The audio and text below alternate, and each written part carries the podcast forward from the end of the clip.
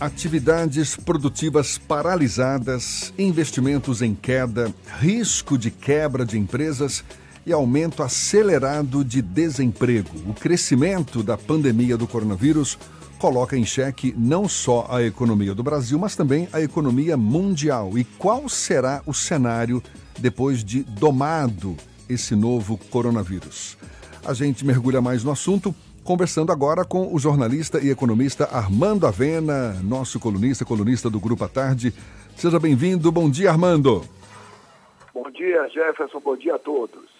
Armando, eu, eu, li um artigo em que o autor afirma que depois de domado o coronavírus, possivelmente no fim do ano, vai nos restar uma terra arrasada. Tem exagero nessa análise ou é o que nos espera do ponto de vista econômico? Não, não tem exagero. É realmente algo preocupante, porque o day after da, do coronavírus não pode ser uma economia destruída porque uma economia destruída também põe em xeque a sobrevivência das pessoas. Então é preciso que haja uma sintonia fina entre as medidas que impedem o contágio e a situação econômica. Porque, é, Jefferson, havia um, grande economista que dizia que o problema permanente da raça humana é a sobrevivência.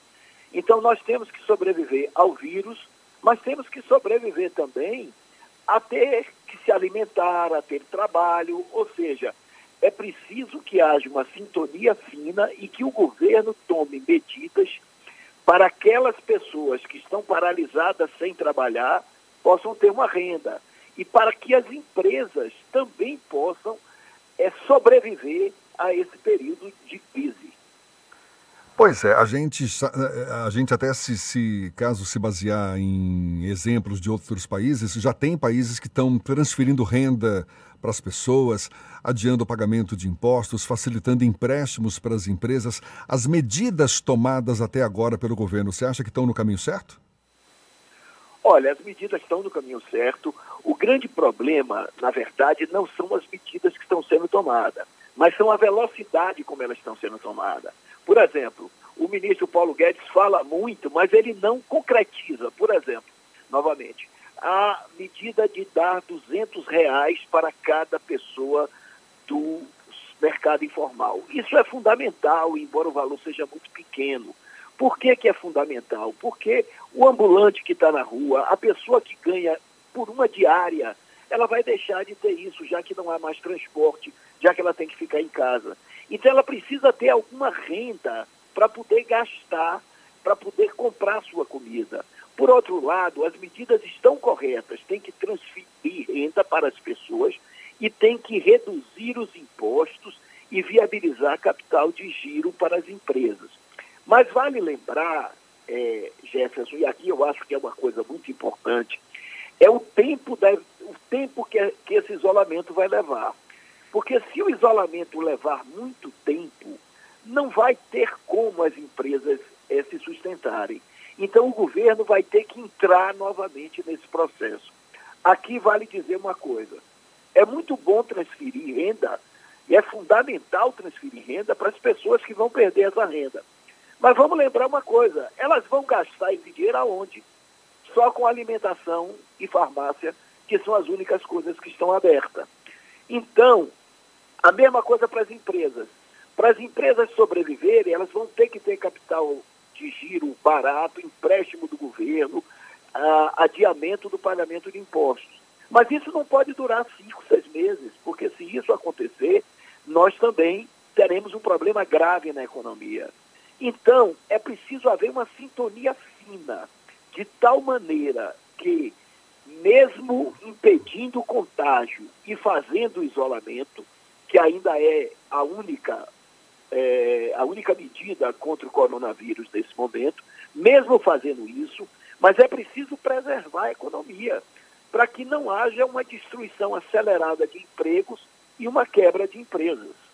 A gente está tá caminhando para um cenário em que parece que a economia vai sofrer tanto um choque de de oferta quanto de demanda. É isso exatamente que você está falando. A gente é, é, não vai ter dinheiro, não é, para comprar nada, os produtos, enfim, é, vão acabar sendo é, estagnados.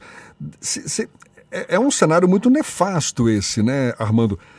Daria para mensurar o, o, tamanho desse estrago a médio, longo prazo? Olha, primeiro você disse a coisa certa, é um choque de oferta, porque se reduziu a oferta de produto, a produção está parando. E ao mesmo tempo é um choque de demanda, porque ninguém está comprando. Os shoppings estão fechados, as lojas estão fechadas. Então, não tem oferta e não tem demanda. Se não tem oferta e não tem demanda, a tendência é a economia paralisar. Não é completamente assim, porque o capitalismo ele tem suas saídas. Então, o sistema de delivery e o e-commerce, o comércio da internet, eles dão uma saída para que as pessoas possam comprar mesmo estando em casa. Mas olhe bem, essa saída, além de ser restrita, já tem muito é, delivery que não está suportando a demanda, além dela ser restrita, ela está vinculada apenas às pessoas ou que têm uma reserva financeira ou que continuam recebendo salários. As que vão parar de receber salários vão deixar de consumir e estaremos com um grande problema pela frente. O grande problema é que milhares de pessoas na economia brasileira vivem do que vende no dia a dia, tem um rendimento diário. Ela vende o cafezinho na rua para comprar comida de noite. Ela ela vende um produto, ela vende, ela vende o seu, o seu serviço para comprar no dia seguinte. Esse é que é o grande problema da economia brasileira. Na verdade, para responder a sua pergunta, Jefferson, a expectativa é que haja uma queda na economia recessiva da ordem de 2%, é o que a maioria dos economistas estão prevendo. É claro que isso vai depender do tempo. Se, por exemplo, for apenas dois meses, dois ou três meses, como aconteceu na China, a recessão vai ser menor, ou talvez até possa haver alguma recuperação. Mas se for, como disse o ministro Mandetta, que deu prazo de agosto a setembro, ou seja, cerca de cinco meses, isso será dramático para a economia brasileira. Então, estamos num momento muito difícil. O isolamento, ele é fundamental, porque ele é a única medida que tem disponível. Mas o que ele faz, na verdade, ao achatar a curva, é alongar o problema. Alongar o problema. Então, é preciso que o governo viabilize essas, essas questões. E ainda tem as diferenças, porque o Brasil é um país tão grande que, por exemplo, o o efeito na economia na Bahia e no Nordeste vai ser diferente de outros, de outros locais do país. Avena, uma pergunta. O, o, o, governo federal ele fez uma série de iniciativas ou anunciou uma série de iniciativas para evitar um colapso da economia, a exemplo da expectativa do colapso da área de saúde. Mas aqui em Salvador e o governo do estado, por exemplo, não anunciaram nenhum tipo de medida relacionada à área econômica. Você acredita que ainda falta algum tipo de empenho dos governantes locais para evitar que a economia seja ainda mais afetada com essa crise do coronavírus? Olha, é uma excelente pergunta, porque aqui é preciso registrar que tanto o governador Rui Costa quanto o prefeito ACM Neto estão agindo corretamente, com responsabilidade e tomando as medidas adequadas para proteger a saúde dos baianos e dos soteropolitanos. Agora, essa é uma questão. Agora, a questão econômica, sob o ponto de vista de Estado e município, ainda não foi tocada. E eu vou dizer isso pelo seguinte: na verdade, as economias dos estados do Nordeste são mais frágeis do que dos estados do Sul. As e as empresas nordestinas, elas são menos capitalizadas. Então, é preciso que haja algum tipo de medida para evitar que essas empresas comecem a demitir. Eu vou dar um exemplo importante. A liberação ou o adiamento do pagamento de impostos, como Simples e outros.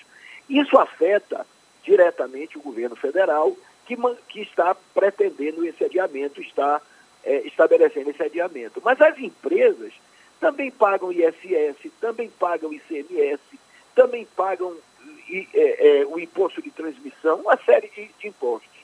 Então, essas empresas que vão chegar agora no dia 5 e vão ter que pagar uma folha de pessoal sem ter faturado praticamente nada, elas não vão ter condição de pagar esses impostos. Então, você tem toda a razão. As medidas a nível tanto de governo quanto de prefeitura em relação aos impostos e à situação econômica ainda não foram tomadas. E agora que o governo federal transferiu o valor, está transferindo um valor, está apoiando mais os estados, é preciso que isso seja feito. Agora, é preciso destacar aqui uma coisa importante, viu? É preciso que esse adiamento do seja vinculado à manutenção dos empregos. É preciso manter os empregos, porque senão teremos uma, um desemprego acelerado. Alguns economistas dizem que pode chegar a 40 milhões o número de desempregados. Isso seria dramático. Então, está na hora do governo, tanto, tanto governos estaduais quanto governo federal, esquecer a área fiscal e a tentativa de arrecadar cada vez mais e buscar dar uma saída para as pessoas e para as empresas. Porque é como a gente diz, Exatamente, porque é preciso preservar as empresas. Diga, Jefferson. Avena, a, a gente, só para encerrar, a gente fica imaginando as empresas nesse momento devem estar ponderando bastante suas decisões nesse cenário nada favorável, tanto para manter o controle do orçamento diante dessas incertezas todas, quanto também para não desacelerar completamente por causa da queda na demanda de consumo. Qual orientação você daria para as empresas nesse momento?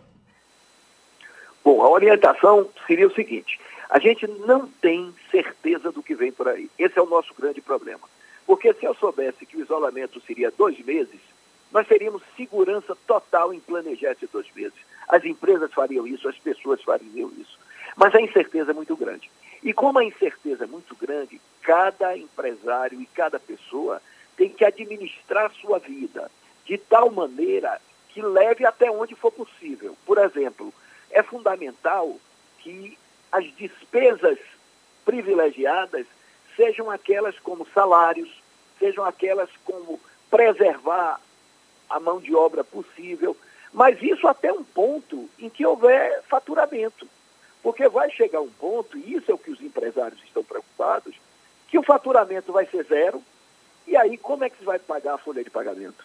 Então, novamente, essa é uma crise que precisa do Estado, Estado no sentido poder público, precisa do governo federal, que está anunciando muitas medidas, mas não está concretizando. Não há, concretiz... não há concretude, por exemplo, não se sabe quanto dinheiro vai chegar na mão das pessoas. Isso é fundamental. Então, é preciso planejar esses dias e torcer para que o isolamento seja, seja o menor tempo possível e que o Brasil possa voltar à normalidade sem uma perda de vidas. O importante é salvar as vidas, mas é também importante não destruir a economia. Tá certo. Jornalista e economista Armando Avena, muito obrigado pelos seus esclarecimentos e parabéns pela bela entrevista concedida ao Jornal à Tarde na edição de hoje. Portanto, tanto do jornal quanto do Portal à Tarde, uma belíssima entrevista esclarecedora. Muito obrigado, Avena. Um bom dia para você. Muito, obri... Muito obrigado a vocês. Um abraço a todos. Agora, 17 minutos para as 9 horas. A gente volta já já.